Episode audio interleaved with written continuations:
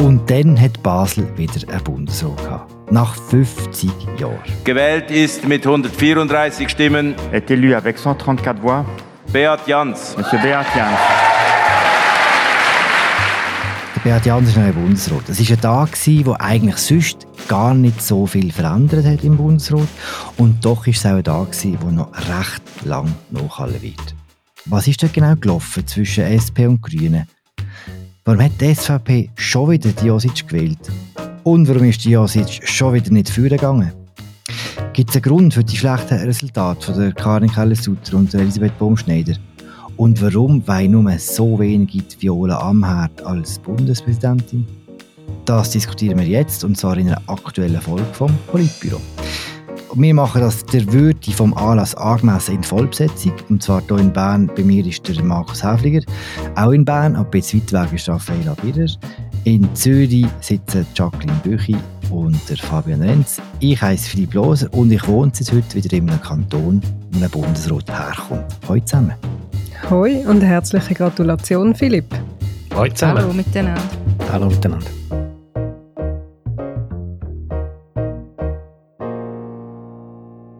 Ich würde gerne mit einem Ton anfangen. Kennt ihr das? Das sind die Rothausglocken von Basel, vom Rothaus.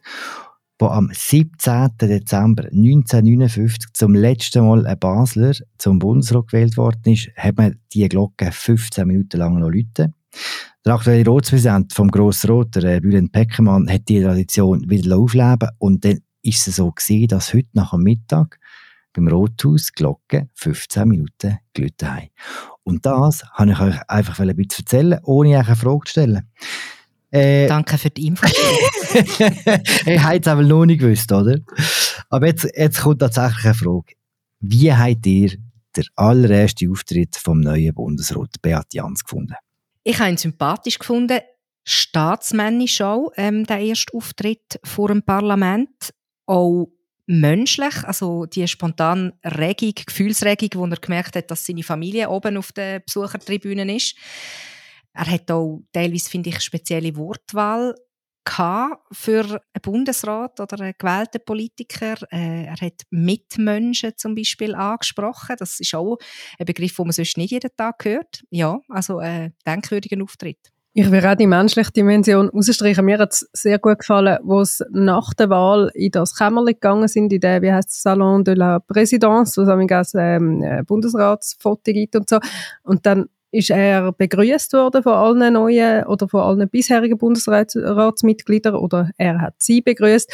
Und es ist so, so, so, so ein sehr schweizerischer Moment gewesen. Eigentlich bei jedem hat er jetzt nicht recht gewusst, soll er drei Küsschen geben, soll er die Hand geben, soll er umarmen. Und es ist alles so ein bisschen verkrampft gewesen, aber auch wahnsinnig sympathisch und herzig möchte da gerade anschliessen. Wir haben ja in den letzten 30 Jahren so in der Deutschschweiz in der Begrüßungsformel so die Entwicklung erlebt von dem Handshake zu den drei Küsschen zu der Umarmung und wir haben heute gesehen, dass jetzt mit dem heutigen Tag die Umarmungen auch in der Landesregierung angekommen sind. Ich würde dazu eigentlich gerne nicht mehr weiter sagen, weil Bundesräte werden nie mehr so sehr gelobt wie in dem Moment, wo sie ihre erste Speech halten richtigerweise. Nachher schaut man dann kritisch auf ihre Arbeit und, und auf ihre Auftritte. Ich hätte einfach jetzt in dem ganzen letzten Jahr noch gerne den Kopf von Beat Jans gesehen, weil es ist schon eine interessante Entwicklung. Er hat eigentlich noch vor einem guten Jahr, hat er sich so gut wie keine Hoffnungen können machen, dass er jemals Bundesrat wird. Die Konstellation hat ungünstig für ihn ausgesehen die SP ähm, hat müssen ihre Bundesrätin Simonetta Sommaruga ersetzen. Es sind alle davon ausgegangen, dass es eine Frau aus der Deutschschweiz wird. Und dann wäre klar gewesen, wenn der Alain Berset dann mal zurücktretet, dann müsste es eine Person aus der Westschweiz sein. Dann ist die völlig überraschende Wahl vor Elisabeth Bohm-Schneider, vor Jurassierin äh, Elisabeth Bohm-Schneider im letzten Dezember und auf einmal hat das total gekehrt. Auf einmal ist der Jans äh, quasi aus dem Stand raus zum Top-Favorit geworden für die Nachfolge von Alain Berset. Ja, es zeigt ein bisschen, wie schwer planbar ähm, so eine Karriere manchmal sein kann. Und ich hätte noch so gerne ein bisschen mitverfolgt, wie sich das bei ihm im Kopf jetzt im Verlauf des letzten Jahr, was sich da alles abgespielt hat. Wenn wir uns schon kritisch mit der eigenen Arbeit beschäftigen, Fabian, du hast ganz am Anfang von dem Rennen gesagt, dass es zu 52 Prozent eher zum Pult äh, geht. Jetzt haben wir gesehen, dass der Jan Pult eigentlich gar keine Chance gehabt in diesen Wahlen. Was ist da passiert? Da hast du mich genötigt, eine Prognose zu geben. Apropos, da habe ich den verhängnisvollen Satz gesagt. ja, es ist effektiv so. Ich habe ähm, ganz kurz oder direkt nach der Nomination von den beiden offiziellen SP-Kandidaten Jans und Pult, habe ich ähm, der Pult ganz leicht im Vorteil gesehen und zwar einfach aus einem statistischen Grund. Es kommt sehr selten vor, dass das Parlament Kandidaten im Bundesrat wählen, die nicht im Parlament sitzen. Der letzte Fall war äh, vor 16 Jahren, gewesen, Evelyn Wipper-Schlumpf, äh, wo ein ganz spezieller Fall war. Oder? Sie war Sprengkandidatin gegen den Christoph Blocher. Und seither sind eigentlich alle gescheitert, die es von außerhalb vom Parlament aus versucht haben. Also letztes Jahr haben wir das Beispiel vom SVP-Kandidat Hans-Uli Vogt gehabt, hat nicht geklappt. Früher haben wir den Norman Goppi gehabt, auch SVP, hat nicht geklappt. Karin Keller-Sutter bei ihrem ersten Versuch ähm, 2000 2010, äh, wo sie noch St. Galler Regierungsrätin war, das hat ebenfalls nicht geklappt. Sie hat dort gegen Johann Schneider-Ammann verloren. Also rein einfach aus dem Grund aus, dass das Parlament sehr selten Leute wählt, äh, die nicht aus der eigenen Reihe stammen habe ich als leichten Vorteil für Jan Pult gesehen, aber ähm, ja, der ganze Wahlkampf, wo sich dann nachher entfaltet hat zwischen den zwei Kandidaten, der hat dann natürlich noch ein gewisses Maß an Dynamik in das Ganze hineingebracht. Da reden wir ja vielleicht noch drüber. Wenn man jetzt sieht, wie das Rennen gelaufen ist, muss man auch sagen, es war total ungleich. Der Jan Pult hat wirklich keine Chance gehabt. Warum ist das so gewesen? Also wir haben ja schon seit ein paar Wochen hier im Politbüro äh, das gesagt. Wir haben es auch in verschiedenen Zeitungsartikeln geschrieben, dass wir den Jans klar favorisieren. Seit der Nomination eigentlich oder seit so ein paar Tagen nach der Nomination. Was für mich die ganz große Überraschung ist, trotzdem wie schlecht der Jan Pult ab geschnitten hat. Oder sein beste Resultat ist 54 Stimmen im zweiten Wahlgang und das ist schon sehr wenig. Er ist immer hinter dem Josic, am wilden Kandidat geblieben bis in den dritten Wahlgang. Und wenn du fragst, warum, ich sehe zwei Gründe Erstens mal hat sich im bürgerlichen Lager sehr stark die Erzählung durchgesetzt, dass er sehr, sehr links sei und dass er noch viel zu jung sei mit 39 und nur vier Jahren Bundesparlamentserfahrung. Äh, das ist Grund eins. Und der zweite Grund, glaube ich, heute, dass er vermutlich auch im linken Lager, auch in seiner eigenen Partei, weniger Stimmen gemacht hat als wir gedacht haben. Ich bin immer davon ausgegangen, dass er in der SP eher mehr Stimmen machen wird als der Jans. Und ich glaube heute im Nachhinein, was ihm auch noch geschafft hat, ist auch die Angst bis ins eigene Lager, dass er dann sehr lang würde Bundesrat bleiben und so auch allfällige weiteren Aspiranten aus der SP für sehr viele Jahre den Zugang im Bundesrat verbauen. Oder? Und da hat schon noch zwei, drei, die mindestens mittelfristig auch Ambitionen haben. Was man vielleicht noch ergänzen könnte als dritten Faktor, ich habe die zwei Faktoren sehr gut gefunden, Markus, kann ich nur unterschreiben, ist so seine Auftritt, wo vielleicht ein Ticken zu selbstbewusst war. Ich glaube, das ist im äh, Schweizerischen Parlament etwas, wo nicht gut ankommt zu selbstbewusste Politiker und Politikerinnen. Das letzte Mal hat man beispielsweise auch gesehen äh, bei der Eva Herzog, dort hat man ihr unterstellt, sie sei zu distanziert, sie käme zu ja, also distanziert bis arrogant über. Also es geht ja ein bisschen ins Gleiche rein und ich glaube, das ist der Auftritt, wie er vor den Fraktionen geredet hat, wie er vor den Bauern geredet hat und so weiter das hat dann wie noch als dritten Faktor dazu beigetragen, dass er nachher nicht mehr der Favorit war. Also neben diesen zwei, äh, der Altersfrage und der zu linken Ausrichtung innerhalb der Partei, die Markus vorher gesagt hat. Ich komme vielleicht noch mit einem weiteren Faktor oder mit einer Erklärung, die nicht von mir ist, wo ich auch nicht sicher bin, ob sie stimmt, aber ich wirf sie jetzt einfach mal noch in die Runde, weil ähm, das, was ihr gesagt habt, ist sehr überzeugend gewesen. Ich habe vorher mit dem äh, Bundesratshistoriker mit dem Urs Altermatt telefoniert, wo ja seit Jahrzehnten dazu forscht, die Bundesratswahlen beobachtet, Bücher geschrieben hat und so. Und er hat einerseits noch gefunden, dass der Daniel Josic am Pult wahrscheinlich Stimmen weggenommen hätte, mit der Begründung, dass die Leute, die gerne einen Bundesrat aus der östlichen Landeshälfte hätten, dass die dann vielleicht für den Josic gestimmt haben und nicht für den Pult. Eben, ich sage, ich bin nicht ganz überzeugt davon, weil die zwei ja doch ein sehr unterschiedliches politisches Profil haben, weil eben, wie ihr es schon gesagt habt, der Pult als sehr links gilt äh, und darum in der Bürgerlichen nicht unbedingt punktet hat und die Stimme für den Josic hingegen eher aus dieser Ecke dürften kommen. Ja, aber vielleicht also die Regionenfrage, die du jetzt ansprichst, Jacqueline, das halte ich jetzt äh, im Fall vom Pult Josic für nachrangig. Ich glaube, dort ist es wirklich um die politische Ausrichtung gegangen und was mir vorher Leute aus der SVP gesagt haben, es ist auch ein bisschen eine Retourkutsche gesehen ähm, wegen der, der Stimme oder wie sich die Stimme verteilt hat beim Ignazio Cassis, dass man hat können merken, dass die Stimmen, die auf den grünen Kandidat gegangen sind, eben bei weitem nicht nur die Grünen und GLP, wo ja, GLP hat ja gesagt am Anfang, dass sie etwa zur Hälfte werden, der grünen Kandidat wählen. Und wenn man das zusammenzählt, dann ist klar, dass noch ein substanzieller Teil aus weiteren Fraktionen hat müssen den grünen Kandidat wählen. Und das ist in der SAP nicht gut angekommen, weil man der SP unterstellt, dass sie Stimmen, die aus ihrer Fraktion kommen und es sei doch vereinbar gewesen, dass man sich an Konkordanz haltet und so weiter. Dort hat man aber das Gefühl, sie haben gerade eigentlich darauf gewartet, dass das passiert, oder? Wo die Wahl war vom Gassis und er hat ja nicht so schlecht abgeschnitten, wie man es hätte können erwarten im Vorfeld. Wo die Wahl war, sind sofort die Stimmen losgegangen, gerade auch bei sehr äh, bürgerlichen Publikationen hat man dann äh, sofort Leute interviewt, die gesagt haben, so, jetzt haben wir quasi den Freipass, um bei der SP auch anders wählen, als man das, oder nicht, nicht auf dem Ticket wählen. Also ich habe das Gefühl, quasi Kausalität ist jetzt nicht unbedingt so, um, dass man das zur Kenntnis genommen hat und dann reagiert hat, sondern dass man sehr dankbar das aufgenommen hat, den, den, den Pass. Aber was gegen These spricht, also was du, sei, was du ja jetzt sagst, impliziert ein bisschen, ja, das ist eine Absicht und sogar ein bisschen ein Plan, oder?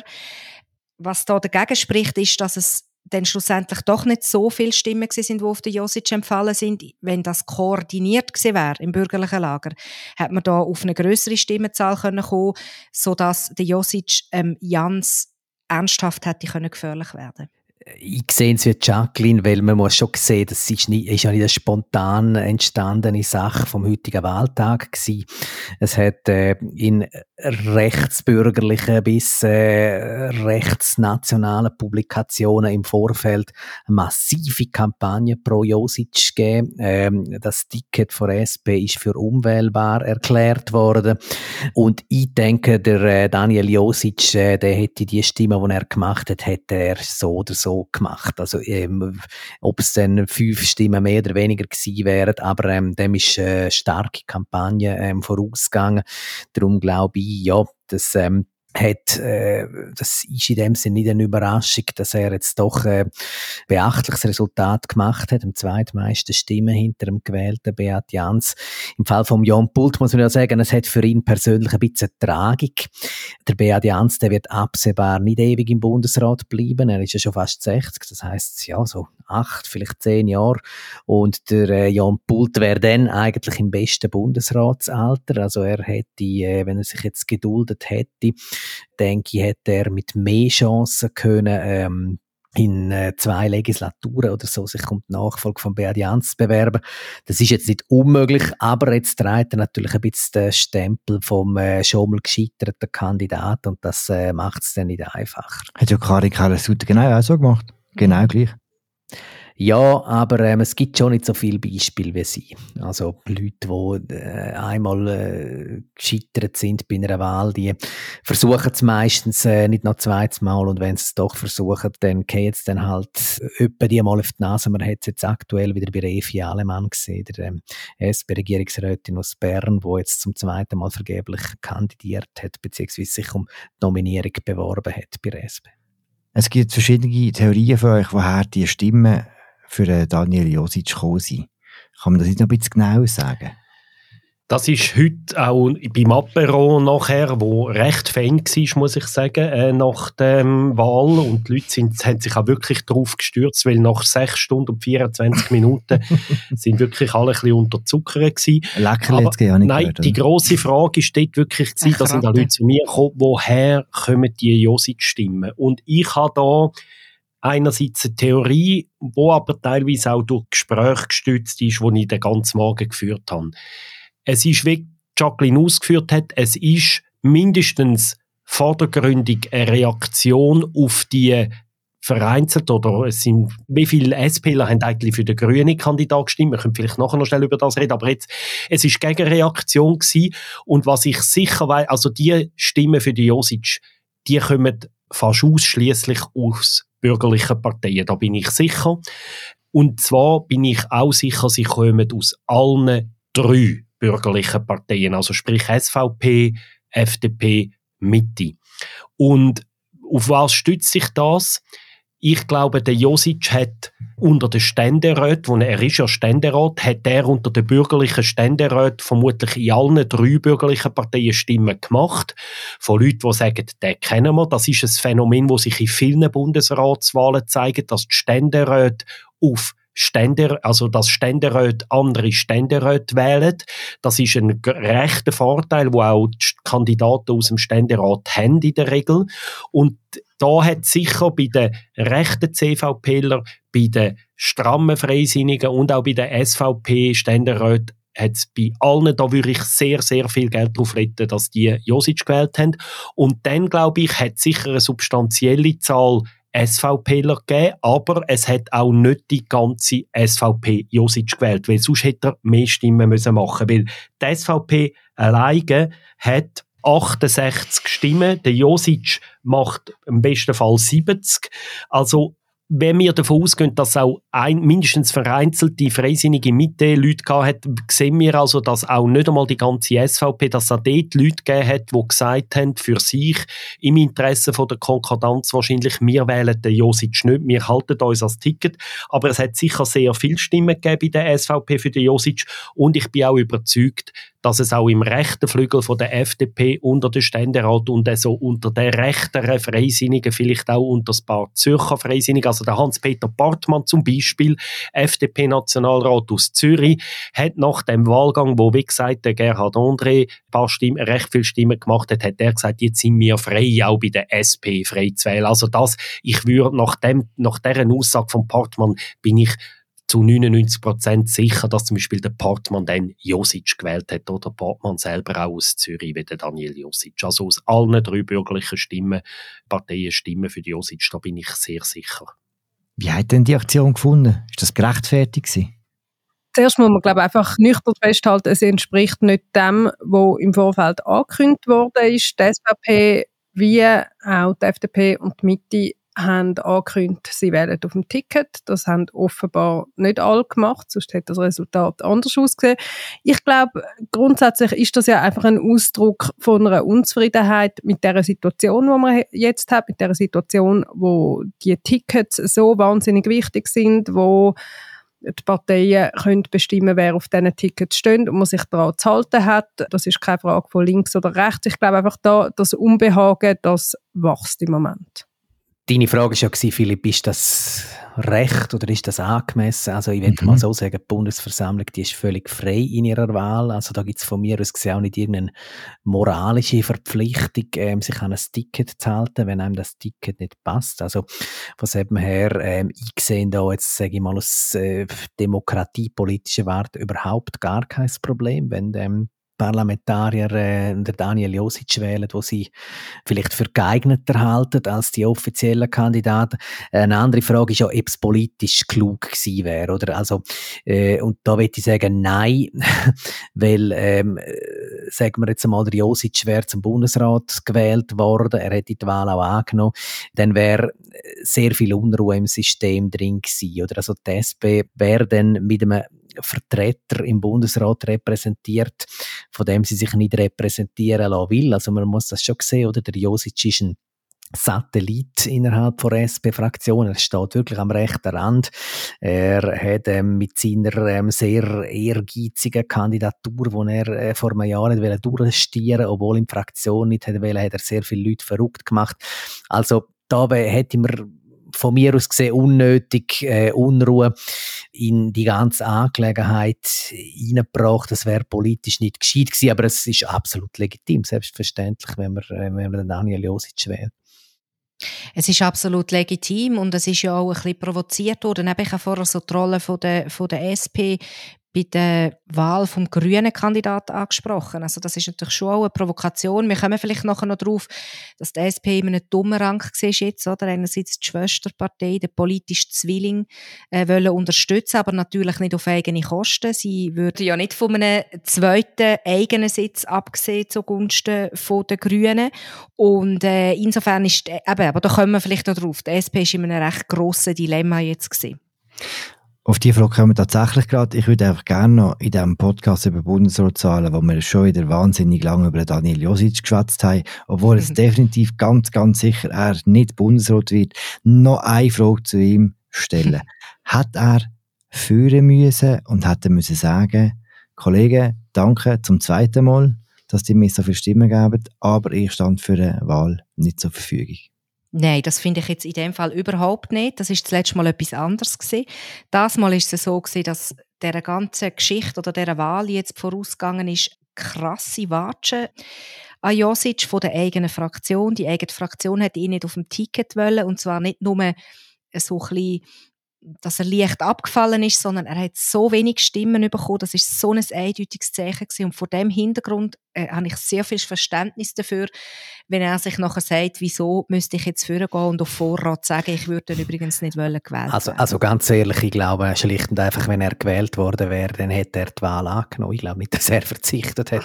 Insofern, wieso soll das er kommt Verzicht dazu, erklären, genau. wenn er, wenn er genau. eigentlich das gar nicht vorhat zu verzichten? Ja. Mhm. Was einfach ein Fakt ist, dass Priska Seiler-Graf, Präsidentin von der Zürcher SP, ist ja eigentlich seine lüteste Unterstützerin gewesen, jetzt bei dieser Kandidatur. Sie hat sich für ihn ins Zeug gelegt, sie hat sich exponiert für ihn und eben als eine von der ganz wenigen eigentlich, als Frau auch notabene. Ähm, und sie ist ja im Fernsehen heute Morgen auftreten, glaube zwischen dem ersten und dem zweiten Wahlgang und hat gesagt, sie würde von Daniel Josic erwarten, dass wenn er nach dem zweiten Wahlgang äh, nochmal so viel Stimmen macht, dass er dann würde führen gehen und sagen, wähle mich nicht. Und dass er sich jetzt auch über das hinwegsetzt, zeigt, er, er retourniert nicht einmal die Unterstützung von der Priska Seiler Graf, die, wo sich für ihn ins Zeug gelegt hat. Und für mich zeigt das schon, bis zu welchem Punkt er letztlich jetzt auch mit seiner Partei gebrochen hat und sie mit ihm. Ihr habt es vorher gesagt, wie schlecht dass er abgeschnitten hat, oder? Ich bin schon sehr gespannt, wie der äh, Daniel Josic in den nächsten Jahren wird weiter funktionieren als Parlamentarier. Es gibt wird dort spekuliert, tritt er raus aus der SP oder nicht. Ich finde, es ist eine völlige sekundäre Frage über Austritt aus der SP. Also er ist wahrscheinlich parteiintern der isolierteste Politiker von dem Parlament in den nächsten Jahren. Super gewählt vom Volk und im Bundeshaus wird er so eine Art zu einem zweiten Mario Fair oder so irgendwo so über und zwischen und unter den Parteien schwebend und ich finde das noch recht interessant, wie so ein auch talentierter Politiker letztlich wie es da zum totalen Bruch kommt, oder? Also ich erwarte jetzt schwer, dass der Daniel Josic bei jeder Vakanz im Bundesrat wieder antritt. Komm, wir Für jede Partei. Komm, wir reden über die SP. Nochmal. Du hast gesagt, Raphael, sie waren in einer schwierigen Lage wegen der grünen Kandidatur. Wie haben sie diese schwierige Lage gemeistert? Ja, das Grunddilemma war, dass die SP eigentlich gerne den Kandidat der Grünen, den Gerhard Andrei, unterstützt hätte, aber gleichzeitig ähm, die Neubesetzung vom Berse-Sitz gefördert gewesen wäre, wenn sie sich dort zu fest ins Zeug gelegt hätte, also eben, dass das äh, Tür und Tor für Spiele geöffnet hätte und sie darum irgendwie so ein bisschen zurückhaltend sein in dieser Unterstützung, um nicht gerade zu einem Schwesterstreit oder Krieg kommen nicht einfach gar nicht unterstützen, sondern ein bisschen, aber halt auch nicht, nicht so richtig voll, eben wegen der bürgerlichen Parteien, die sonst äh, Retourkutschen gegeben hätte. Interessant ist auch, dass die SP vor vier Jahren die Regula Ritz Kandidatin von der Grünen vorbehaltlos unterstützt hat. Aber damals haben sie halt ihre beiden Bundesratsmitglieder schon im Trocknen gehabt, wo es dann zu dem Sitz gekommen wäre, wo die Ritz antreten ist. Und sie haben ja den Entscheid, wie sie sich verhalten, bis heute Morgen offen lassen, bis am 10 vor 8, also 10 Minuten vor Wahlbeginn. Erst dann hat die SP gesagt, ja, Sie sehen die Kandidatur kritisch und nur eine Minderheit von der Fraktion wird sie unterstützen, oder? Also sie haben das, die schlechte Nachricht für ihre Zwillingspartei bis am Schluss zurückgehalten und haben das dann auch ungefähr gemacht. Also wenn man die Stimmen analysiert, kann man davon ausgehen, dass höchstens etwa 20 oder, oder immerhin 20, man kann das unterschiedlich werden, wahrscheinlich bis zu 20 SPler Gerhard André gewählt haben, von total 50. Also das ist etwa das, was man kann sagen. Vielleicht sind es auch nur 15 gewesen. Deutlich mehr als 20 sind es mit sehr hoher Wahrscheinlichkeit nicht gewesen, wenn man die Stimmen analysiert. Mhm, es ist aber etwa die Zahl gewesen, und das ist eben das, was ich vorher gesagt habe, das ist namentlich in der SVP-Fraktion extrem äh, äh, schlecht angekommen. Ich finde der Faktor, den du ansprichst, Markus, schon interessant, wie groß wirklich die Auswirkung ist von dieser Reihenfolge, wer wann gewählt wird. Oder? Die Regularitz hat letztes Mal viel mehr Stimmen gemacht als der andere jetzt das Mal. Und das hat wahrscheinlich einzig und allein mit dieser Reihenfolge zu tun, dass, dass das mal die beiden SP-Kandidaten ganz am Schluss an die Reihe gekommen sind, dass man dort entsprechend Angst hat vor Retourkutschen. Und wenn man denkt, wie groß die Auswirkung von dem ist auf, auf die Zusammensetzung von unserer Regierung, dann äh, ist das schon noch krass. Man könnte sich überlegen, dass man das ganz anders wählt, oder? Zum Beispiel alle gleichzeitig. Dann wären wir heute auch ein bisschen schneller fertig mit Job. Und dann wären schneller fertig. Nein, aber du sprichst einen wichtigen Punkt an, Philipp. Also der Unmut äh, ist groß, dass eigentlich so, es ist ja wie so eine Pattsituation und so, äh, so ein Erstarren von allen Fraktionen. Alle haben Schiss, dass die anderen ihnen den, eins reinbretschen. Und insofern müsste jetzt schon sehr aktiv darüber nachgedacht werden, was gäbe es für ein Wahlprozedere, ein Wahlsystem, wo da äh, bessere Lösungen würde ermöglichen, dass es nicht so eine festgefahrene Situation bleibt. Wir haben das auch heute Morgen gehört. Es gibt Leute, die äh, in Schlüsselfunktionen sind in den Parteien, die sagen, wir müssen jetzt Anfangslegislatur versuchen, vielleicht nicht irgendeine neue Zauberformel zu erfinden, aber wenigstens irgendwie versuchen, das Wahlsystem zu reformieren. Also es gibt so Gedanken, wie chancenreich denn das ist, muss man schauen.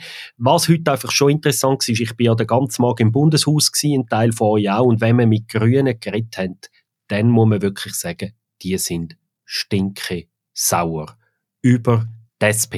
Also da sind zum Teil nicht zitierfähige Aussagen gefallen äh, heute Morgen. Leute, die sagen, wir sind enttäuscht, das ist, wie gesagt, das ist noch zitierfähig. Dann sagen sie, ja, die, die reden vier Jahre lang davon, dass die, SVP und die, äh, die SVP und die FDP übervertreten sind im Bundesrat. Sie reden vier Jahre lang von Solidarität zwischen der linken Partei und heute, wo sie uns könnten wählen, wählen sie uns nicht. Das sei feig. Sie haben sich der Erpressung von der SVP und der FDP hergegeben das sind Sachen, die ich heute nicht nur von einem grünen Politiker gehört habe, sondern von mindestens fünf. Und das ist die Stimmung im Moment zwischen den beiden Zwillings- und Schwesterparteien. Und es ist lustig gewesen, wenn man dann die SP-Leute angesprochen hat auf das, die haben eine schöne Sprachregelung gehabt. Dort hat es dann geheißen, ja, heute ist nicht Zeit, über das zu reden oder über den Josic zu reden, sondern heute ist Zeit, um sich über die Wahl von Beat Jans zu freuen. Ich glaube, dass das eine der ganz zentralen Fragen jetzt parteipolitisch und machtpolitisch von der kommenden Legislatur wird. Wie stehen die zwei Zwillingsparteien, also auf der linken Seite SP und Grüne, zueinander? Ist die SP tatsächlich bereit, zum auch Macht abzugeben zugunsten der kleineren Schwester?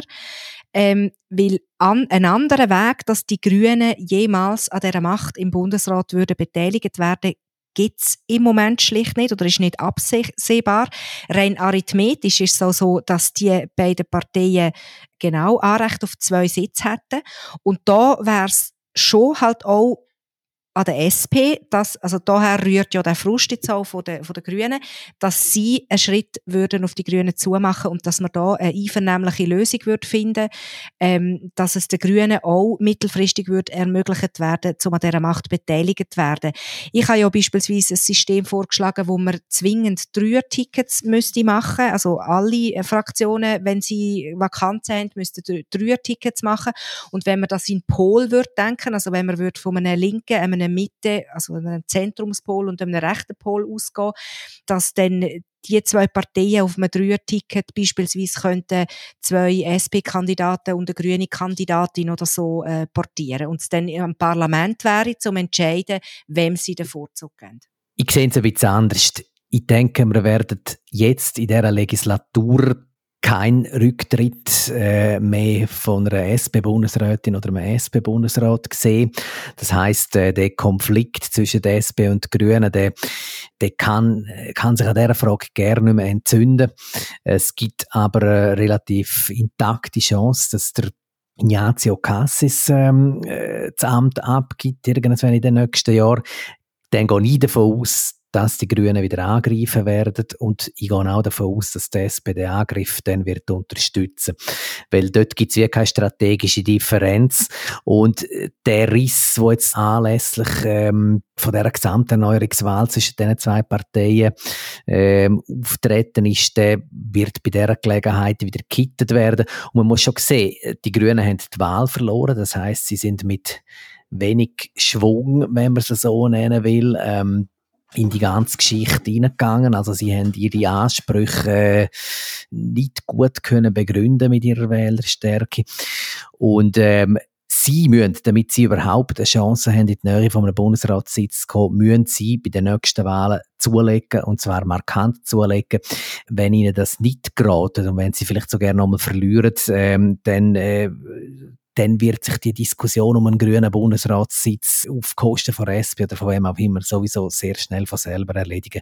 Mhm. Ich gehe aber auch davon aus, dass wenn der Ignazio Gassis absehbar dann äh, zurücktritt, dass auch die Mitte wird antreten und dass, wenn die Grünen und Mitte antreten, eher die Mitte dürfte den Sitz machen. Frage ist einfach. Da würde ich jetzt, wenn wir jetzt mal wetten da wäre ich jetzt dabei. Wir haben ja bisher so gute Erfahrungen gemacht mit dem. Was ich halt schon immer lustig finde, Raphael, wie du die verschiedenen äh, Berechtigungen quasi ausrechnest, oder dass dir völlig klar ist, dass äh, SP und Grüne zusammen höchstens zwei Sitze können haben, aber dass es für dich auch logisch ist, wenn jetzt der Gassis zurücktritt, was in den nächsten vier Jahren nicht kann machen unter uns gesagt, sonst verliert die FDP den Sitz, dass der dann automatisch der Mitte wird zugestehen, wo ja gleich viel Wähleranteil hat wie die FDP. Mhm. Also SP und Grüne, das ist einfach Mathematik, oder? Dass die zwei Sitze haben. Und dann das mit der Mitte muss ich vielleicht schon noch schnell ein bisschen ausführen. Das ist etwas, was ich geschrieben habe, ähm, jetzt unlängst das habe ich vorher so ein bisschen angetönt, wenn man es wenn eher so in, in Pol denkt, dass, also in, in politischen Lager denkt, dass dann, wenn die Mitte, und da müsste aber tatsächlich auch noch Strukturarbeit passieren, also wenn die Mitte so die Absicht, wo der Gerhard Pfister ja hat, zum, zum den Zentrumspol stärker ausbilden, wenn die Mitte sich dort mit der GLP beispielsweise mehr würde finden und man dann die, die Wähleranteil würde kumulieren, dann würde das knapp für zwei Sitze länger. Also das war echt die Argumentation, gewesen, die vollständig. Okay, dein Einwurf, Raffaella, mit der Mitte, der ist berechtigt. Es ist natürlich auch möglich, dass ähm, die Grünen dann so eine Mitte-Sprengkandidatur würden mittragen aus taktischen Gründen, um die Rechtsmehrheit, die wir heute haben, mhm. aufzubrechen. Aber da, das ist wie noch schwer, schwer prognostizieren. Ich sage einfach, Grüne und SP, die werden äh, in den nächsten vier Jahren nicht mehr in eine Situation geraten, wo ihre strategischen Interessen grundlegend divergieren. Das glaube ich nicht. Man hat es jetzt an unserer eigenen Diskussion gemerkt, oder? Es führt wie in keine Richtung. Also es gibt keine Veränderung irgendeiner Art. Das Einzige, was das aktuelle Parlament standbringt und auch was unsere Lösung ist, wenn wir ehrlich sind, ist Status quo. Wenn jetzt in vier Jahren die Wahlen wieder sind und es passiert wieder ein bisschen etwas in die eine oder ein bisschen etwas in die andere Richtung, dann wird doch einfach wieder nichts passieren. Hat nicht der heutige Tag gezeigt, dass das System extremst veränderungsresistent ist? Und ist das nicht am Schluss auch gefährlich? Auf das, was ich am Anfang ein bisschen anspielen und ich gesagt habe, dass die Unzufriedenheit ähm, so, so, so ein bisschen äh, überall immer spürbarer wird. Eben, ich, ich habe es glaube gesagt jetzt im, im Zusammenhang mit, der, mit dem Ticket. Aber ich glaube auch, dass, dass jetzt im Vorfeld von dieser Wahl so viel über Keimpläne geschrieben worden ist, das ist unter anderem mit dem begründet gewesen. Der zweite Grund ist, dass es interessant ist für uns Medien und fürs Publikum. Aber ich glaube schon, es ist einfach so, dass die aktuelle Zusammensetzung von der Regierung, wir haben schon ein paar Mal darüber geredet, die vertritt etwa ein Viertel der Stimmbevölkerung nicht mehr. Und das ist etwas, wo man spürt, das spüren die, die nicht vertreten sind, das spüren aber auch die, die jetzt im Moment noch die entsprechend überrepräsentiert sind. Und ich glaube, da fängt jetzt einfach etwas an gären. Und man kann eben rein mathematisch argumentieren, wie man das vorher teilweise probiert haben oder eben auf unterschiedlichen Ebenen argumentiert haben. Aber wenn man einfach mal 100 Prozent sieben Sitze oder quasi 100 Prozent durch sieben Sitze teilt, dann gibt das etwa 14 Prozent, die eine Partei muss haben, um einen Sitz zu haben. Das ist eine Logik, aber das ist nicht die, wo im heutigen System verankert ist. Jetzt haben wir die Zauberformel, die Podestlogik, zwei Sitze jeweils für die grössten Parteien, einen für die viertgrößte. Und solange man diese Logik hat, kommt man wie nicht aus dem raus, auch aus, aufgrund von dem Machtkartell, wo die Bundesratsparteien haben, wo wir auch schon darüber geredet haben, dass die sich halt gegenseitig absichern. Wir haben jetzt viel von Prozent geredet und du hast aber vorher gesagt, letztlich, äh, Jacqueline, hast du das Wort Macht ins Mund genommen. Und letztlich ist es eine Machtfrage. Und darum, wir können lange jetzt die optimale Formel da diskutieren. Am Ende vom Tag ändern sich die Zauberformeln, wenn nicht, weil irgendeiner eine super Rechnung aufs Papier geschrieben hat, sondern weil es irgendwo eine Mehrheit gibt zum Macht neu justieren. Und ich bin sehr überzeugt, beim nächsten Vakanz bei der FDP wird es sehr große Diskussionen geben. Mitte links hat es dann in der Hand, den Sitz zu machen. Mitte hätte wieder zwei Sitze und die Linke hat das Interesse, den rechten Block, wie sie ihn sehen, von, von der SVP und FDP zu brechen, wieder einen Bundesrat mit einer variablen Geometrie zu schaffen, wo eben nicht mehr SVP-FDP-Lager eine automatische Mehrheit haben, sondern wo eben in der Mitte zum Beispiel ein zweiter Sitz kommt. Oder, oder die Alternative wäre, dass die FDP dann würde einen sehr moderaten, eher einen zentristischen Kandidat partieren vom, vom Schlage eines Pascal Couchepin, eines Didier Burkhalters. Also ich glaube, die Zauberformel, so wie sie heute identifiziert wird, wird beim nächsten FDP-Vakanz brutal auf dem Spiel stehen, auf der Kippe stehen. Chancen heute 50-50 und darum hört man heute den bösen Spruch, den ich heute gehört habe von einem Mitteparlamentarier und er hat gesagt, die beiden FDP-Bundesräte äh, sagen jetzt verdammt dazu, in dem Bundesrat zu bleiben, bis sie noch Puls haben, oder? Das hat man heute gehört. Und ich glaube, die Analyse ist tatsächlich richtig.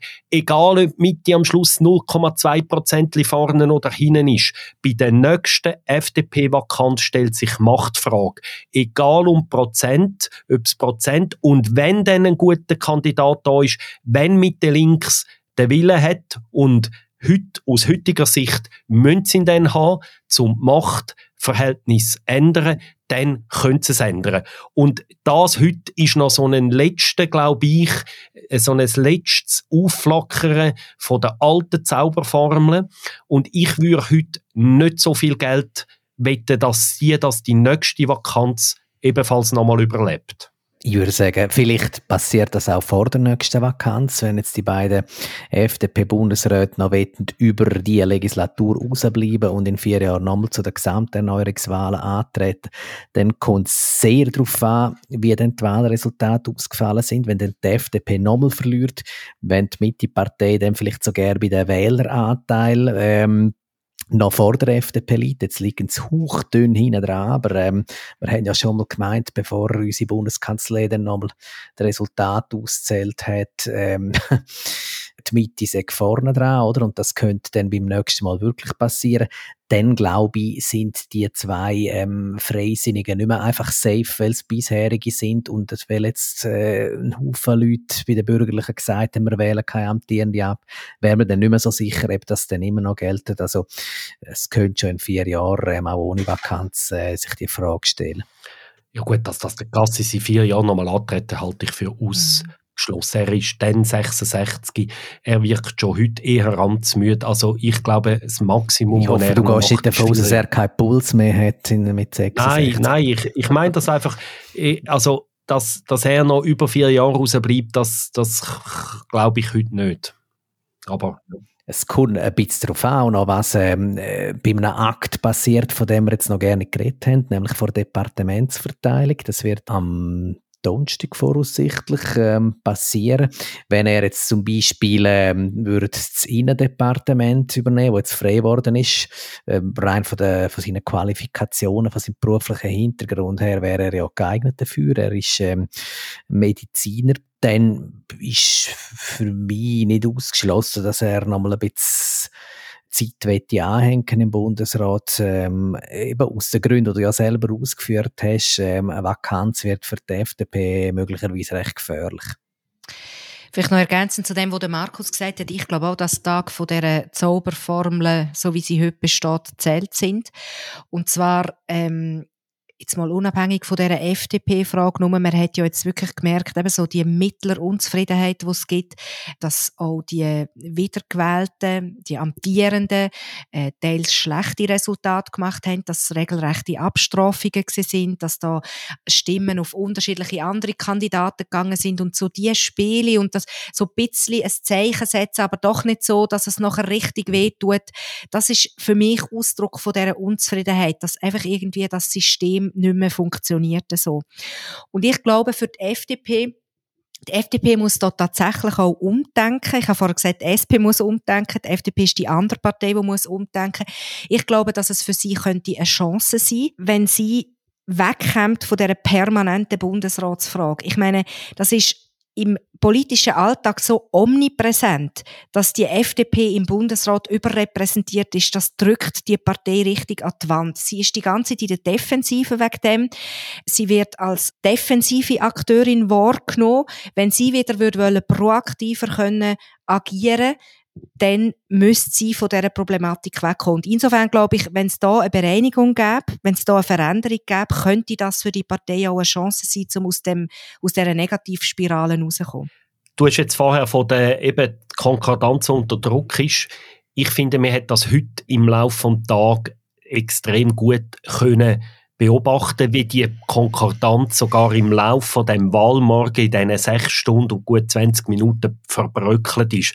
Am Anfang gibt Parmanaval noch wirklich, alle wählen dann irgendwie über 200 Stimmen, alles ist in Butter. Und die interessanteste Wahl überhaupt heute Morgen ist die letzte Ich weiß nicht, wer die noch alles verfolgt hat die Wahl zur Vizepräsidentin vom Bundesrat, Karin Keller-Sutter, kommt eine krasse Ohrfeige über, oder? 138 Stimmen von etwa 240 möglichen. 100 Stimmen sind entweder leer oder gehen auf den Rösti, auf die Elisabeth Baumschneider, auf den Jans Querbeet. Das ist eine brutale Abstrafung von der Karin Keller-Sutter. Ihre Amtsführung ist ja eigentlich unbestritten, also insofern unbestritten, als sie für eine fähige Bundesrätin gilt und trotzdem macht sie so ein schlechtes Resultat. Das zeigt für mich, da kommen ganz verschiedene Faktoren zusammen.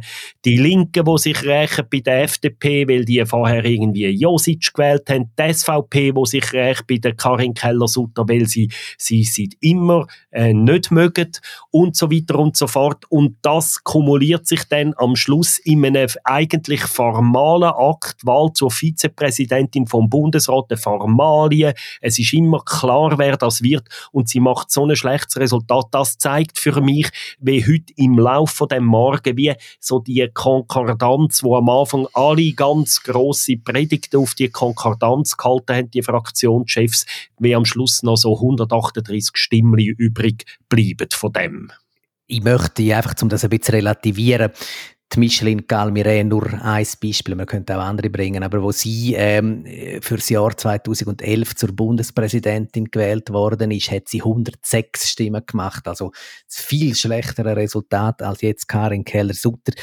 Ich glaube, ja, man müssen schon auch ein bisschen aufpassen, dass man nicht überchassen, oder? Also, ähm, das System ist wahnsinnig träge und resilient. Ähm, so aus der Distanz, ihr sind näher dran gewesen, muss ich sagen. Aus der Distanz habe ich jetzt nicht den Eindruck gehabt, dass jetzt ähm, heut, am heutigen Tag Zauberformel zu Grab getragen worden ist oder Konkordanz zu Grab getragen worden ist. Es hat Misstöne gegeben, ja. Und es werden sich viele Fragen stellen, eben ähm, äh, bei der nächsten FDP FDP-Vakanz, wir haben davon geredet, oder ähm, wäre jetzt dann sehr interessant. Aber äh, alles in allem habe ich jetzt heute nicht einen wahnsinnig dramatischen Wahltag gefunden. Es sind alle so gewählt worden, wie vorgesehen. Der Favorit hat es geschafft. Eigentlich ist die Wahl vor einem Jahr, wo mit äh, der Elisabeth Baumschneider als Bundesrätin geendet hat, äh, der dramatischer Akt von mir aus gesehen, als das, was wir jetzt heute erlebt haben. Ganz zum Schluss würde ich gerne noch über etwas reden, was bis jetzt gar nicht zur Sprache ist. Und zwar ist auch der Bundeskanzler gewählt worden. Der Alte ist übrigens gegangen, der hat eine lustige Rede gehalten. Neu ist der Viktor Rossi von der GLP Bundeskanzler. Inwiefern ist das eine historische Wahl? Historisch ist die Wahl darum, weil es zum allerersten Mal ein GLP-Vertreter ist, der das Amt innehat. Man kann ja auch sagen, die historische Komponente ist, dass jetzt eben eine Partei mit einem G im Namen, mit Grün im Namen, überhaupt so noch an dieser Regierung ist, also in die Regierung eingebunden ist im weiteren Sinn. Das ist ja der, der Bundeskanzler ist ja der acht Bundesrat so genannt. Und äh, von dem her ist das, ja, wie du richtig sagst, durchaus eine historische Wahl.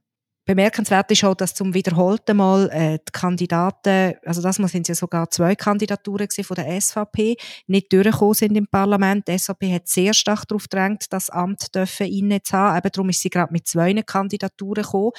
Der Gabriel Lüchinger hat vergleichsweise viele Stimmen gemacht. Nathalie Guma hat keinen Stich gehabt. Und damit hatten wir auch die obligate Minute für die Bundeskanzlerwahl verbracht. wir hören auf mit dem Beat Jans. Wird er ein guter Bundesrat? Ich glaube, der Beat Jans würde ein sehr guter ähm, Umweltminister werden. Das ist sein Schwerpunkt gsi, wo er noch Nationalrat war. Es gibt aber ähm, wenig bis keine Anzeichen dafür, dass er das äh, Umwelt-, Verkehrs- und Energiedepartement könnte übernehmen. Das ist seit erstem Jahr der Albert Rösti. Er wird das nicht abgeben. Wie gut er sich äh, in anderen Departementen oder insbesondere im Innendepartement oder Alain Berse jetzt abgibt, wie gut er sich dort wird machen, das wird noch eine interessante Frage werden. Ich denke, es ist für einen sozialdemokratischen Innenminister schwierig, Reformen durchzubringen. Man hat das jetzt beim Alain Berse gesehen, wo er jetzt zwölf Jahre lang, ja, doch einige Mühe bekundet hat mit den grossen Baustellen bei den Sozialversicherungen, bei den, im Gesundheitswesen und so weiter. Für eine Prognose ist es wahrscheinlich zu früh. Der Beadians ist sicher ein Politiker mit Willen zur Gestaltung. Inwiefern er der wird in konkrete politische Resultate ummünzen können, wird man sehen. Ich glaube, eben wie gut dass er als Innenminister oder so wird. Ich, ich persönlich wage da keine Prognose, weil ich auch schon viele Bundesräte gesehen, wo man am Anfang denkt, die sind super, sie sind nicht so super geworden und umgekehrt. Ich finde, der Beat Jans bringt mehrere Voraussetzungen mit, um ein guter Bundesrat zu werden. Er hat Parlaments- und Regierungserfahrung in einem bedeutenden Kanton und er ist auch ein guter Kommunikator und er versteht sicher auch äh, den politischen Mechanismus und das das sind sicher gute Voraussetzungen, aber ob aus dem ein guter Bundesrat werden wird, das, äh, das zeigt sich am erst im Amt selber. Ich habe es bemerkenswert gefunden im Wahlkampf, wie kompromissbereit er sich gezeigt hat. Ähm, das spricht für die Eignung für ein Bundesratsamt, dass er auch einem politischen Gegner, also namentlich den Bauern, ähm, entgegengekommen ist, inhaltlich. Er hat mit verblüffender Offenheit im Vorfeld gesagt dass er sich nicht so kompetent fühlt in den Dossier vom Innendepartement. Das kann ein Vor- oder ein Nachteil sein. Es kann ein Vorteil sein, dass jemand mit ganz frischem, unverbrauchtem Blick reinkommt und dann sieht, wo eigentlich Handlungsbedarf besteht. Und es besteht massiver Handlungsbedarf, sei es in der Gesundheitspolitik, sei es in der Altersvorsorge in dem Innendepartement. Es kann aber auch ein Nachteil sein, weil er sich sehr viel Wissen, Know-how zuerst muss aneignen und ob ihm dann das gelingen wird, das ja, kann man schlicht nicht prognostizieren. Aber eben insofern ähm, wäre ich jetzt auch beim Markus, dass eine Prognose zum jetzigen Zeitpunkt noch schwierig ist, wie er im Amt sich wird schlagen. Nur noch eine kleine Ergänzung, weniger aus einer politisch-strategischen Sicht, sondern mehr aus der Sicht von einem Teil der Bevölkerung. Der Beat Jans hat ja in dem ganzen Nominationsverfahren und in seinem Wahlkampf sehr stark betont, wie er aus einfachen Verhältnissen käme, wie seine Mutter noch vier Jahre Schulbildung hatte. Sein Vater ist, glaube ich, Schlosser, wenn ich mich nicht irre. Auf jeden Fall einen handwerklichen Beruf, hat auf einer Baustelle geschafft. Und das ist sicher ganz fest auch so ein bisschen Marketing in eigener Sache gewesen. Ich glaube aber schon, dass das einem Bundesrat gut tut, wenn dort auch jemand sitzt, gerade in einem Innendepartement, wo die Sorgen von der, von der weniger gut gestellten Leute im Land kennt. Und man muss einfach abschließend nochmal äh, festhalten, was das für ein historischer Tag ist für Basel. Wir haben mit der Eva Herzog ähm, die Ständeratspräsidentin aus Basel. Wir haben mit dem Erik Nussbaumer einen Basel-Bieter, der Nationalratspräsident ist und damit äh, höchster Schweizer. Und jetzt haben wir den Beat Jans äh, seit einem halben Jahrhundert, der erste Bundesrat aus Basel. Also Philipp, ich hoffe, das bedeutet dir etwas. Es ist ein ganz kleiner Schritt noch zur Weltdominanz. Danke vielmals, dass ihr euch Zeit genommen habt, an diesem Bundesratswahltag äh, mitschwätzen. Das war es mit diesem Politbüro. Markus Häfiger in Bern, Jacqueline Büchi in Zürich, Fabian Lenz auch in Zürich und Raffaella Bierer auch in Bern. Sorry für die komische Reihenfolge. Und weil der Fabian das so, so schön gesagt hat, gibt es jetzt zum Abschluss nochmal ein bisschen Glocken. Ciao zusammen. Ciao. Tschüss miteinander. Ciao zusammen. Ja, wie jetzt der Film.